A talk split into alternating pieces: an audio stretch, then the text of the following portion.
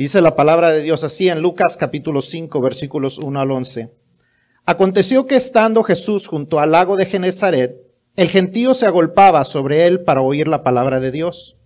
Y vio dos barcas que estaban cerca de la orilla del lago, y los pescadores, habiendo descendido de ellas, lavaban sus redes. Y entrando en una de aquellas barcas, la cual era de Simón, le rogó que la apartase de tierra un poco, y sentándose, enseñaba desde la barca a la multitud. Cuando terminó de hablar, dijo a Simón, boga mar adentro y echad vuestras redes para pescar. Respondiendo Simón le dijo, Maestro, toda la noche hemos estado trabajando y nada hemos pescado, mas en tu palabra echaré la red. Y habiéndolo hecho, encerraron gran cantidad de peces y su red se rompía. Entonces hicieron señas a los compañeros que estaban en la barca para que viniesen a ayudarles, en la otra barca, perdón, para que viniesen a ayudarles y vinieron y llenaron ambas barcas de tal manera que se hundían. Viendo esto, Simón Pedro cayó de rodillas ante Jesús diciendo, apártate de mí, Señor, porque soy hombre pecador. Porque por la pesca que habían hecho, el temor se había apoderado de él y de todos los que estaban con él. Y asimismo de Jacobo y Juan, hijos de Zebedeo, que eran compañeros de Simón. Pero Jesús dijo a Simón, no temas, desde ahora serás pescador de hombres. Y cuando trajeron a la tierra las barcas, dejándolo todo, le siguieron. El título del mensaje de hoy es Obediencia Radical. Antes de, de hablar acerca de, de, lo que eso significa en la vida de Jesús, en la vida de los discípulos, aquellos que, que Jesús estaba llamando, vamos a entender lo que ese título significa. Creo que la palabra obediencia, todos la entendemos, ¿verdad? Obediencia, el hacer la voluntad de alguien más.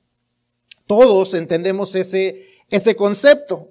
A veces queremos que nuestros hijos nos obedezcan. Bueno, siempre queremos que nuestros hijos nos obedezcan. No siempre sucede, pero queremos que nuestros hijos nos obedezcan. Queremos que la gente que está bajo nuestro, nuestro comando, nuestro, nuestro mando, debajo de, de nosotros en el trabajo, queremos que ellos nos obedezcan. En, en ocasiones hasta queremos que nuestro cónyuge nos obedezca. Todos entendemos el concepto de la obediencia. Ahora, el concepto de, de, la, de lo que significa algo radical es no es algo tan normal, no estamos tan acostumbrados en nuestro vocabulario a usar esta palabra radical. El diccionario define radical como fundamental, esencial, total, completo, extremo, tajante, intransigente. Una palabra bastante clara, ¿verdad? O una definición bastante clara a lo que significa radical. Y Jesús tiene la expectativa de aquellos que decimos ser seguidores de Jesús. Él tiene la expectativa de que vamos a entregarle una obediencia radical, una obediencia total, extrema, completa, tajante e intransigente, que no cambia, que no se puede dividir. Una obediencia a lo que Él enseña y a lo que Él nos llama a hacer en toda área de nuestra vida, si vamos a decir que Jesús es nuestro Señor, entonces tenemos nosotros que manifestar nuestra obediencia de una manera radical.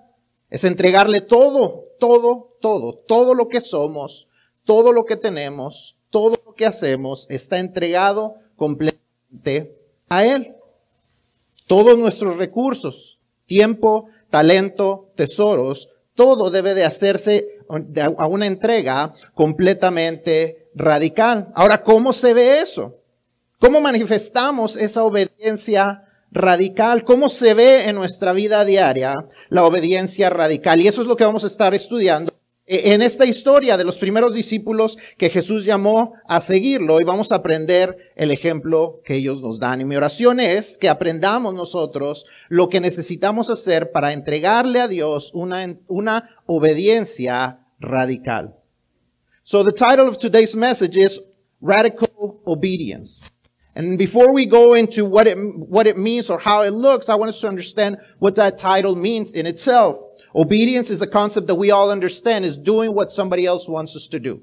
Doing somebody else's will. And I think we all understand that. If you're a parent, you want your children to obey. If you're a manager, you want your employees to obey. Sometimes, even when you're married, you want your spouse to obey. we understand what obedience is, but the word radical is not a word that we tend to use a lot in our vocabulary. And the, the dictionary defines radical as fundamental, essential, total, complete, extreme, blunt, uncompromised. That's a pretty clear definition of what radical is. And so when Jesus calls us to to himself, when, when we say that Jesus is our Lord and Savior, we must understand that he has an expectation that those who say, you are my Lord, you are the boss, that we are going to give him a complete, a radical obedience. A total, complete, extreme, blunt, uncompromising obedience, that we are going to give it all to him. That everything that we are, that everything that we do, that everything that we have is completely surrendered to Him. That all of our resources, time, talent, and treasure, it's going to belong to Him and no longer to us. That it's going to be completely surrendered to Him. Now, we understand that concept. We may, we, we may know what it means within the Word of God, but how does it look in, I, in, in our daily lives? What does it truly look like? How do we display radical obedience? If that is our desire, and it ought to be, to be radically obedient to God, to be radically obedient to our Lord Jesus, then we gotta know what it has to look like. Because then that way, when we look at our lives and there's areas that are not radically obedient to Him, we're going to be able to recognize them. And so as we study the, the, the calling of these first disciples, that's where we're going to be looking at. What does it look like? What should it look like in my life? And where am I needing to make some adjustments? Where do I need to make some changes? ¿Dónde necesito hacer ajustes? ¿Dónde necesito hacer cambios en mi vida? Es lo que vamos a estar viendo aprendiendo a reconocer qué es la, la, obediencia radical para poder entonces reconocer cuando nuestras vidas no lo están demostrando, no se está manifestando una, una obediencia radical y entonces poder hacer los ajustes necesarios. Número uno, ¿cómo manifestamos obediencia radical? Si están llenando sus boletines, le invito a que vaya llenando la primera palabra. ¿Cómo manifestamos obediencia radical? Número uno, respondemos aún cuando estamos ocupados. Respondemos aún cuando estamos ocupados. Vemos al comenzar la lectura que estos hombres estaban lavando sus redes después de pasar toda la noche intentando pescar y no habiendo pescado nada. Cuando Jesús le dice a Simón que mueva la, barca un poco de, la tierra, eh, él lo hace. Él había estado limpiando, si, si pusieron atención a la primera lectura que hizo Paola, que está en uno de los otros evangelios, dice que ahí estaban juntos, estaban pescando cuando llegó Jesús. Vemos que la gente estaba ocupada, vemos que después nos da el relato de, de, um, de Andrés y de, de, de, Juan y de Jacobo. Y vemos cómo nos da el relato que ellos estaban ocupados con su padre remendando las, las, las redes. Allá eh, estaban ocupados, tenían cosas que hacer y aún ahí en medio de todo eso, Jesús los llama. Y tras ese llamado de Jesús, inmediatamente ellos las redes y lo siguen. Así se ve la obediencia radical. El seguidor de Cristo no puede esperar a no estar ocupado para responder al llamado de Dios. No podemos esperar a no estar ocupados, a no tener cosas que están sucediendo, a que las circunstancias sean las circunstancias perfectas para responder al llamado de Jesús.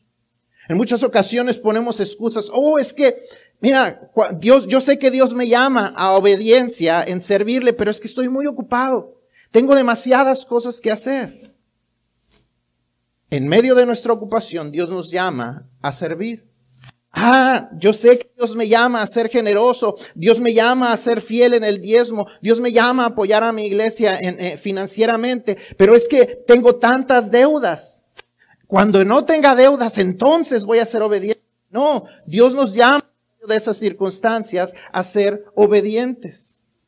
En medio de las circunstancias, en medio de la ocupación, en medio de las cosas que están sucediendo, Jesús nos llama a la obediencia. Jesús no anda buscando a los que no tienen nada que hacer. Dios no busca holgazanes. Veía un, un meme esta semana y decía, decía, en todos lados, en todos lados andan dando empleo. Los holgazanes mejor no salgan. Quédense en casa. No vaya a ser que les vayan a dar un empleo. Dios no busca gente que no esté ocupada. Dios quiere a la gente que está ocupada. Dios quiere a la gente que tiene cosas que hacer, pero que pueden apartar tiempo, talento y tesoros para Él. Jesús busca a los que sinceramente han decidido creer en Él para, para que lo sigan hacia donde Él va, sin preguntar dónde vamos, por cuánto tiempo, ni por qué siempre yo. Esas son muchas veces nuestras preguntas. Bueno, yo te sigo, Señor, pero ¿por cuánto tiempo? ¿Cuánto tiempo vas a querer que te sirva en esta área? Ay, Señor, pero ¿por qué siempre yo? Yo tengo muchas ocupaciones, ¿por qué no los demás? Dios está llamándonos a todos. Dios no está buscando holgazanes. Si tú estás ocupado, si estás acostumbrado a trabajar, déjame decirte que Jesús está haciéndote un llamado. The first thing that we see, the first thing that we got to realize of how we display a radical obedience in our everyday life is that we respond even when we are busy. There's always busyness in life. We see as we read through these, through these verses that the people that Jesus calling, they were busy. They were not slackers. It's not like they didn't have something better to do. So, oh, well, that sounds like an adventure. Let's follow Jesus. We have nothing else to do. They were busy. They were fishermen. They were fixing their, their, their nets. They were, they were cleaning the nets. They had been fishing all night. They were busy people. They were tired people. They were maybe even frustrated people. And yet, Jesus is calling them. We see how Jesus calls Simon, how he calls Andrew, how he calls John. And they go and follow. In spite of what they were doing, they decide that they're going to be obedient. And anybody who says that they are a follower of Christ, a believer of Christ, a Christian, cannot expect that Jesus is going to wait until you're not busy. There's always busyness in life. If there's anything that we cannot get rid of is busyness. We cannot give an excuse, oh, I am busy, but when I have more time, I will serve you. Oh God, I have so many debts, but when I have no debt, oh, then I will give to your church. I will give to missions.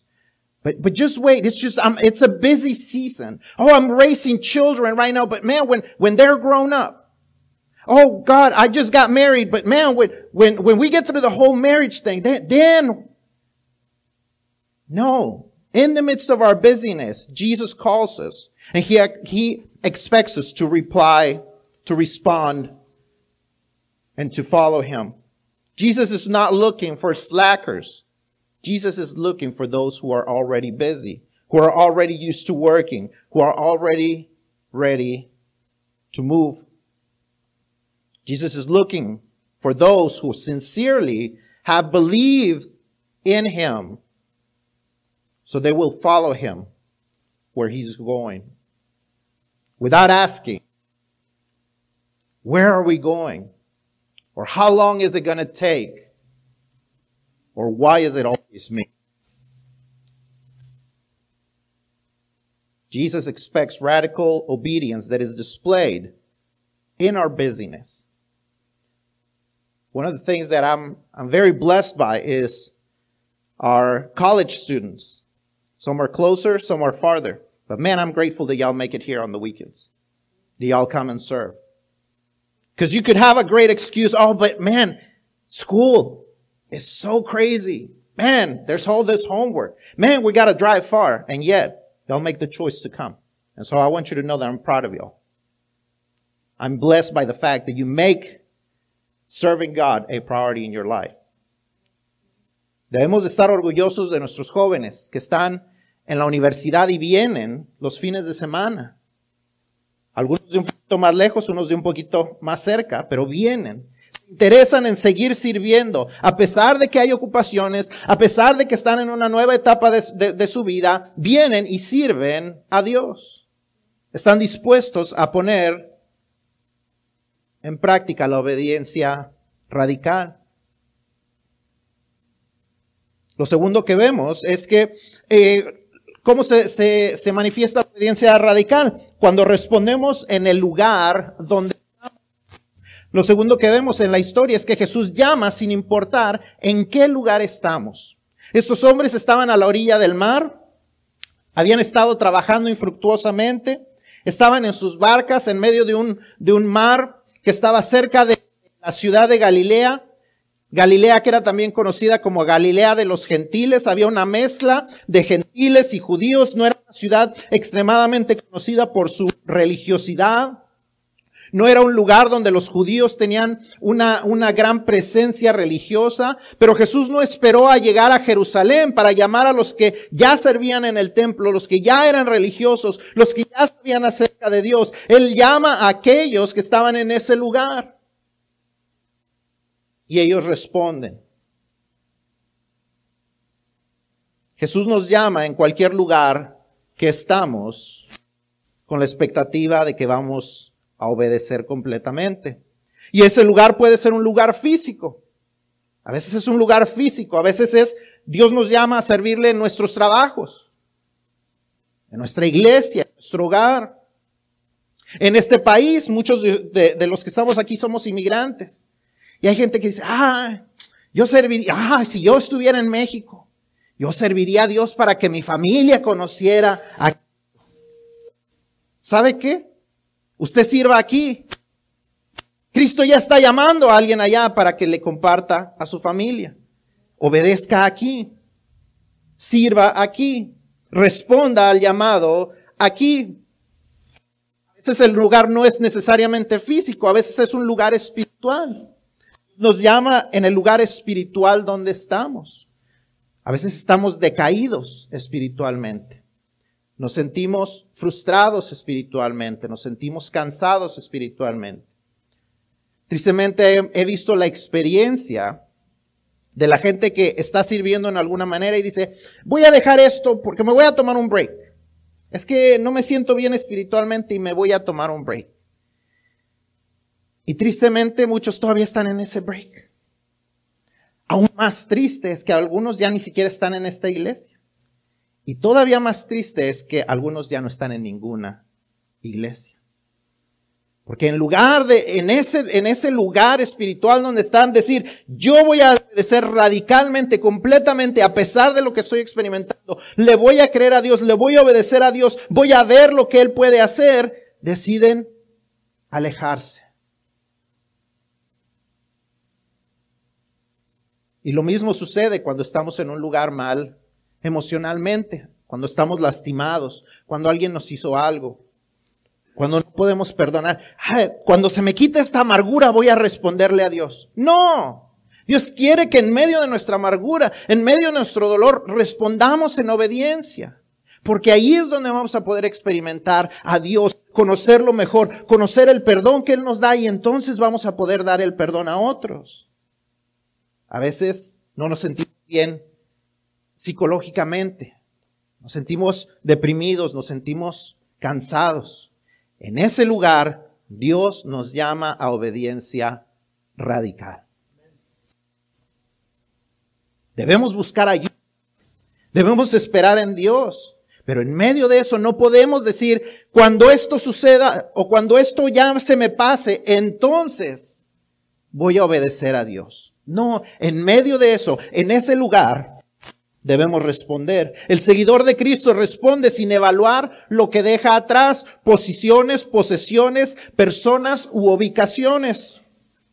Cuando Jesús dice, sígueme, debemos avanzar. Cuando Jesús dice, sírveme, debemos servir. Cuando Jesús dice, dame, debemos dar. Cuando Jesús dice, haz, debemos hacer. Cuando Jesús dice, ve, debemos ir. Cuando Jesús dice, perdona, debemos o cualquier otra cosa a la que Dios nos llame, debemos responder igual que los primeros discípulos, una obediencia inmediata, una obediencia radical. The second thing that we see as how we display our, our radical obedience is that we reply or we respond in the place where we are at. We see that the people were uh, that, that Jesus is calling, they were busy. And they were in this place, they were right by the Sea of Galilee, Galilee of the Gentiles, the place where there was a mixture of Jews and Gentiles. It wasn't a, a particular, particularly religious place. It wasn't a, like the place where the temple was. But Jesus didn't wait until people were in Jerusalem. The people were, or the place where people were focused on religion. The people that were close to the temple. The people that were already serving God in some way. He called them where they were where they physically were. They were right by the sea. They were tired. They had been working all night. And in that place, Jesus says, follow me. And they followed. And Jesus calls us to serve him in the place where we are at. It can be a physical place. It could be a physical place that Jesus is calling you to serve him at school, at work, in your home, where is Jesus calling you to serve? It doesn't have to be here. Yes, he calls us to serve within his church and, and in, in the, in the context of the church, but sometimes he also calls us outside of the church to serve. Where is Jesus calling you to serve? Where is Jesus calling you to follow him? It could be a physical place, but it could also be a spiritual place. You may be in the spiritual wilderness. In a place where you just feel alone, where you just feel sad, where there's no life, and Jesus is still calling you to obedience. Jesus is still calling you to service. Jesus is still calling you to come to Him and to go with Him and to follow Him to where He is wanting to take you. And sometimes we say, oh, I don't feel very, very well spiritually. I feel like I'm spiritually cold. Maybe I need to take a break from. That is the worst thing that you can do. I've met many people that have said this. I've said, Oh, I just need a break because I don't feel spiritually like I'm where I need to be. And sadly, they're still on that break. They haven't done anything about it. What's even more sad is that some of them are not even here in this church. And the saddest part of all is that many of them are not even at any church because they decided that they were not going to follow when they were in that spiritual place. But Jesus calls us anywhere where we are spiritually. Obviously, there's got to be changes that we got to make sometimes. But in the midst of that, we still need to obey. Even when we don't feel like we're in the right place emotionally, Oh, God, maybe when I'm no longer feeling this depression, maybe I'll serve because I don't want people to see my depression. No, that's where you need to start serving. That's where you, that's where God is going to bring you that joy. That's where God is going to bring those changes. That's where God is trying to lead you so you can experience Him in a different way. Right in the midst of that place, right in the, that midst of darkness, uh, uh, uh, that, that place of darkness where you are at, that's where God is calling you. That's where Jesus is telling you, follow me.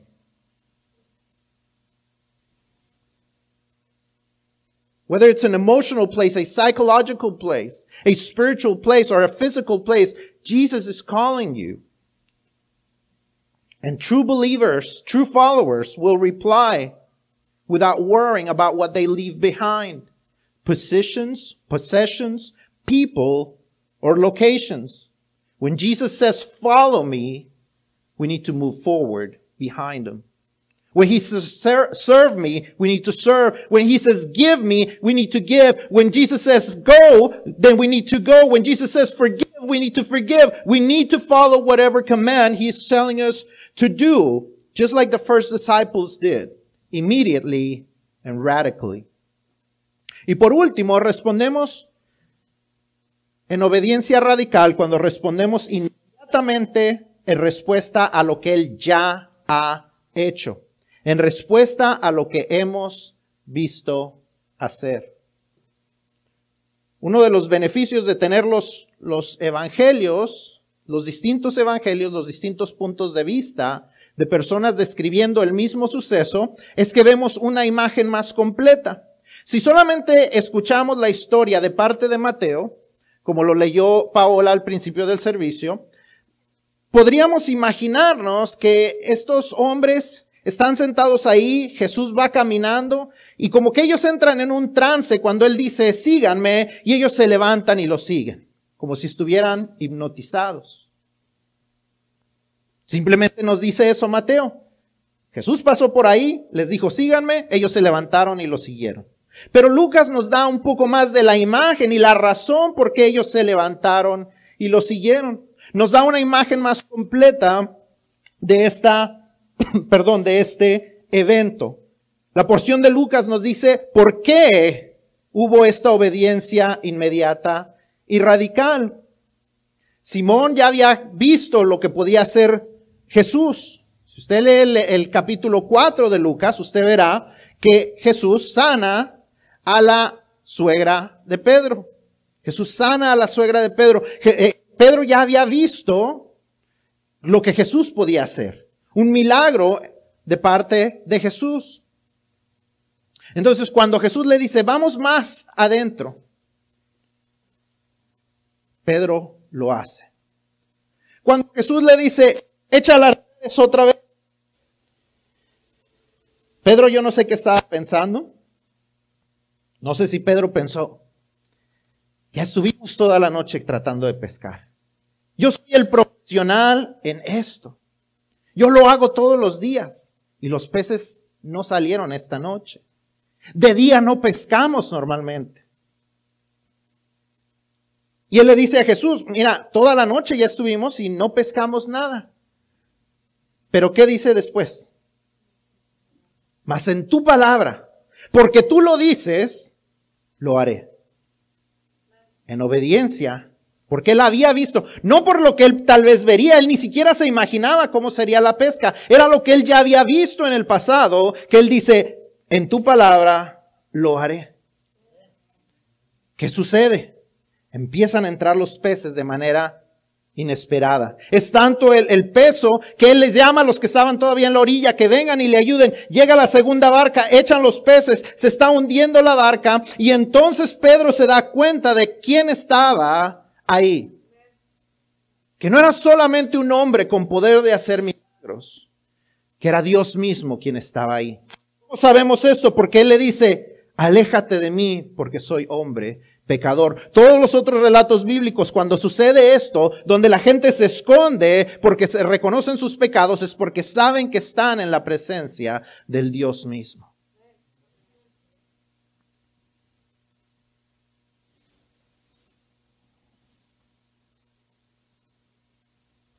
No solo Simón responde de esta manera, sino dice que todos los demás tuvieron una reacción similar.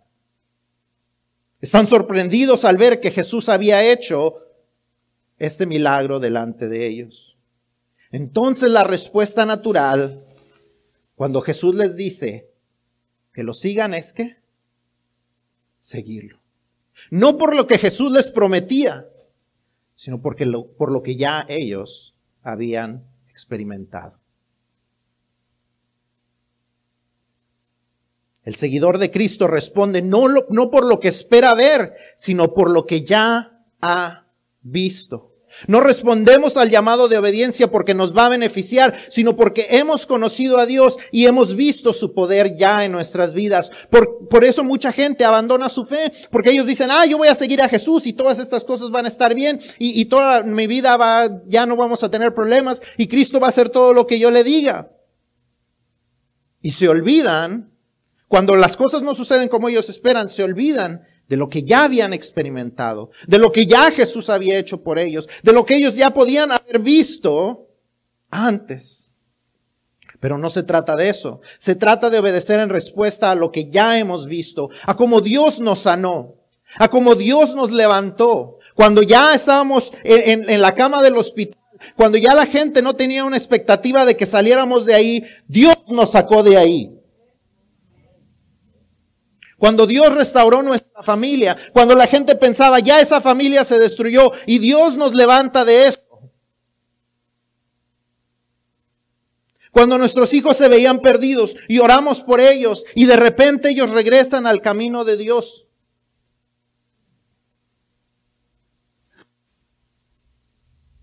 Cuando Dios rescata nuestros matrimonios.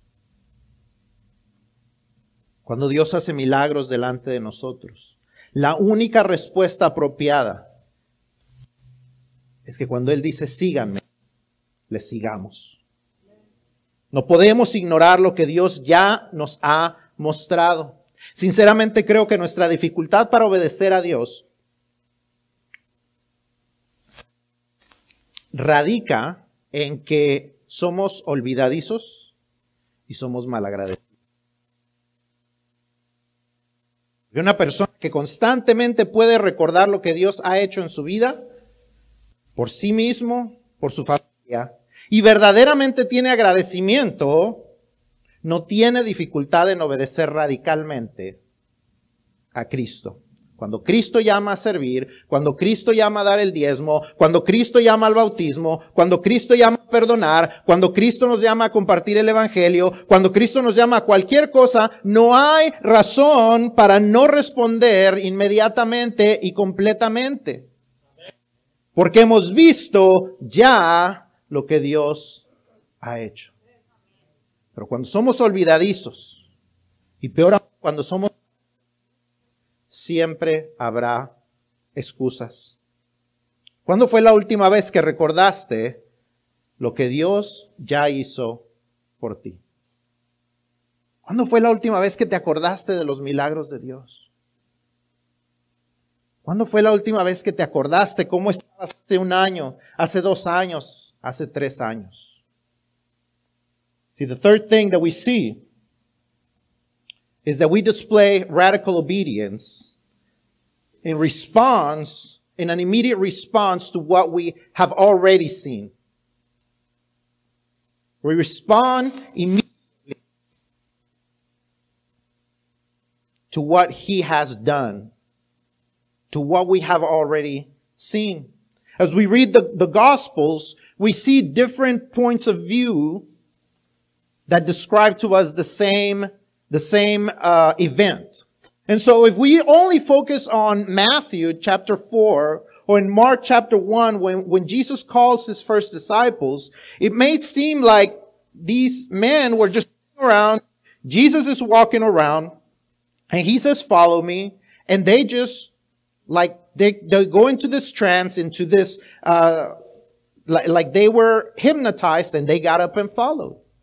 But when we read the, the, the same description of the, or the same event in, in Luke, we see why the response was the way it was, why it was so immediate. We see how Jesus comes to, to Simon and he says, let's, let's move into the water. And now throw the, the nets in. Peter's response is, we've been fishing all night. We are used to fishing at night. We know when we're supposed to fish. But in your word, because you say so, we will do it now. Now, Simon had already experienced the power of Jesus. If you read the chapter before, you see how his mother-in-law was healed. And so he knew that Jesus had some type of power. That there was something that he that he had already seen that he should, that, that gave him a reason to obey now. He didn't know what Jesus was going to do, but he knew what he had already seen. And so, so when Jesus says, throw the nets back in, he does it just because Jesus says so. And then all of a sudden, all these fish start coming in. So he calls the other, the other boat. And so the other boat comes and they get all the fish and they're sinking. And then then, after what he had seen, then Simon replies, Get away from me. I am a sinful man. He was recognizing that God was in his presence, that it wasn't just this man that could perform miracles, but he was in the presence of God himself. And so everyone else has the same experience. It wasn't, so, so when Jesus says, follow me, they obey. Not because of what Jesus was going to do, but as a response of what he had already done. And so when we are, when we are wanting to display radical obedience, it has to be not based on what we will see, but on what we have already seen. We have to remember what God has already done in the past to obey in the present. We have to think about the things that we've seen, the miracles he's performed, the healing that we've seen in our lives, the, the healing of our families, the healing of our marriages, the healing of our lives, the healing of our children, how we've seen those things in the past, that when he calls us to follow him today, we reply by saying, yes, I will follow you. Not based on what we will see, but based on what we've already seen. I believe that one of the things that makes us or, or, or what makes us be so hard and why, why we have such a hard time responding radically in obedience to God is that we're forgetful and we're ungrateful. Forgetful and ungrateful. Because for people who are always grateful, for people who know what God has done in their lives, they have no problem being obedient in everything that Jesus calls us to do. When Jesus calls us to obedience in every single area of our lives, we have no problem replying in obedience when we know what he has done in the past. But when he calls us to serve, when he calls us to tithe, when he calls us to be baptized, when he calls us to, to, to forgive, when he calls us to, to share the gospel, and we have a hard time obeying, it's because we've forgotten what he's already done in our lives or we're not grateful for what he has done in our lives. We're entitled. We take things for granted, but we're ungrateful and we're forgetful of what he has done. When was the last time you decided, I will remember, I'm going to write down the miracles I've seen Jesus performed in my life? When was the last time you said, this is what Jesus has already done? This is why I obey him. This is why when he calls me to do something, I obey. Nuestra hermana Lucila ha estado trabajando en estas últimas semanas en las cartas de los diezmos, ¿verdad? Ya se llega el, el, mes de, el final del mes de enero, se llega ya el tiempo de los impuestos y queremos ver cuánto dimos para poder declararlo en los impuestos. Y recibimos nuestra carta. ¿En verdad sobrevivimos con 10 veces lo que dimos? Si recibimos una carta por 20 dólares que dimos todo el año, ¿sobrevivimos con 200 dólares todo el 2021? Si dimos 200, ¿Sobrevivimos en realidad todo el 2021 con dos mil dólares? Porque eso es un milagro. Si lo hicimos, eso es un milagro. ¿O será que se nos olvidó todo lo que Dios ha hecho? Me acuerdo que al principio del, del, 2020 fue la pandemia y cerramos las puertas y abrimos otras oportunidades para que la gente pudiera dar por diferentes sistemas y la gente lo daba y la gente lo traía por correo. Y, y, y el 2020 estábamos atemorizados por el COVID y por quién será el próximo presidente y qué tal si vuelven a reelegir al mismo presidente y qué es lo que va a suceder. Y estábamos atemorizados y la gente era fiel y las finanzas estaban subiendo y el 2021 todo se calmó. Y ya no hubo temor. Y hubo un presidente más tranquilo. Y el temor bajó y ¿qué creen que bajó también? La fidelidad. Las finanzas. ¿Será que Dios falló en el 2021? ¿Será que no vimos los milagros de Dios en el 2021?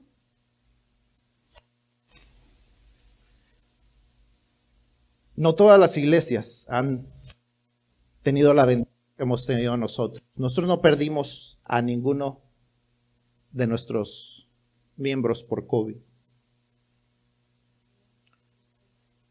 No tuvimos a nadie internado COVID en terapia intensiva. Una persona, ¿verdad, hermano? Estuvo en el hospital internada por algunos días.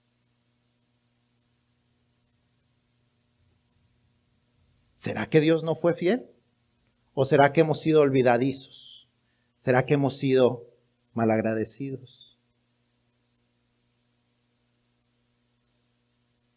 Jesús espera y demanda obediencia radical de los que decimos ser seguidores de Jesús. In the next few, probably today, more than likely, you're going to get that letter that you get every year of your giving. How much you gave for the year. And so as you read it, I want you to think, multiply whatever you gave by 10. Because if you're giving your tithe, you gave one tenth. So think and look at it and say, did I really survive on that? If you get one that says you gave $50 for the whole year, did you survive on $500? Did you survive on the on $2,000 because you gave $200 the whole year? Because if you did, that's a miracle. But if not, then that means that you were forgetful, ungrateful during 2021. See, 2020 was a hard year we see, we, we had all these, these issues with the election. Who's going to be the next president? And, and, we had all these issues about COVID and all these things. And people were afraid. And, and, yet people were giving their tithes. And we had, we had the doors closed for a couple of months. And yet people were still bringing their tithes. They would put them in the mail. They would, they would send them electronically somehow, some way. They were making sure because they were grateful because they, they could see what God was doing. And 2020 was a great financial year. But then 2021, everything kind of settled down. COVID was not quite as scary. And the president, the new president was not quite as scary. And so we were no longer scared. And then when the fear went away, so went the faithfulness. So went the finances. Was it that God was unfaithful that year? Obviously not. We were the ones that sometimes were unfaithful, forgetful, ungrateful. But Jesus demands, He expects radical obedience of those who say, we are His followers. It's not just about saying that we're His followers, it's about actually following Him trata solamente de decir que somos seguidores de Jesús, se trata de que seamos seguidores de Jesús, que cuando Él dice, sígueme, lo sigamos. Dice el himno, cuando combatido por la adversidad, creas ya perdida tu felicidad, mira lo que el cielo para ti guardó, cuenta las riquezas que el Señor te dio. Viviríamos vidas de más obediencia y de más contentamiento si siguiéramos el consejo de este himno. Cuando pasamos por las dificultades, deberíamos de recordar más lo que Dios ya hizo por nosotros. Cristo nos llama a obediencia no por lo que Él hará en nuestras vidas, sino por lo que Él ya hizo nuestras vidas. Él no nos debe nada porque Él ya pagó todo en la cruz y en su resurrección. Somos nosotros los que estamos en deuda y por agradecimiento a lo que Él ya hizo, los que debemos obedecer en manera radical. Esa es la única respuesta apropiada a lo que Jesús ya hizo por nosotros. Si Jesús no hiciera nada más por nosotros en nuestra vida, aún así deberíamos darle una obediencia radical por lo que Él ya hizo. Pero tenemos la promesa de que aún hará más cosas por nosotros. Así como Simón, después de ver los milagros, después de darse cuenta de su condición de pecador y ver que en lugar de ser rechazado fue invitado a seguir a Jesús, inmediatamente respondió en obediencia radical. Así deberíamos de ser nosotros. Él no esperó a ser perfecto. Es más, nunca lo fue. Estuvo con Jesús y falló y se cayó y se levantó y se tropezó y se volvió a levantar.